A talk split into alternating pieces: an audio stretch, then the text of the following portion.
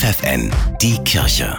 Regional. Für die Region Hannover mit Bernhard Tubbs. Krieg in der Ukraine und in Israel, Angst vor erstarkendem Rechtsradikalismus in Deutschland. Auch die Menschen in und rund um Hannover bedrückt die momentane Nachrichtenlage. In diesen Krisenzeiten ist es Aufgabe der Kirche von Hoffnung zu erzählen, das sagt der Hildesheimer Bischof Heiner Wilmer. Die Krisen scheinen zuzunehmen. Krisenfester müssen wir werden, indem wir weniger Hysterie verbreiten, indem wir besonnener handeln, indem wir behutsam miteinander umgehen und indem wir einen klaren Blick haben für jene, denen es nicht so gut geht. Bruder David Damberg von der Zeller St. Benedikt in Hannover weiß aus vielen Gesprächen, dass die täglichen Meldungen von Krieg und Konflikten die Menschen zunehmend beunruhigen.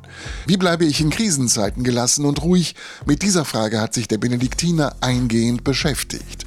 Seine Erkenntnis gibt er in Einzelgesprächen und Online-Kursen weiter.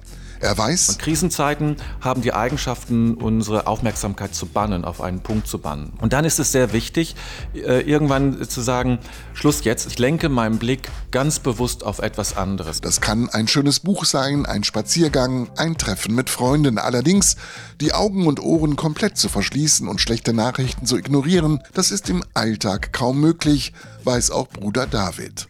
Doch es gibt sozusagen einen Trick, der sehr hilfreich ist für alle, die sich ablenken wollen. Sich mit Schönheit zu umgeben, schöne Dinge zu sehen. Hm, Schönheit nährt die Seele, gibt uns Kraft und Energie.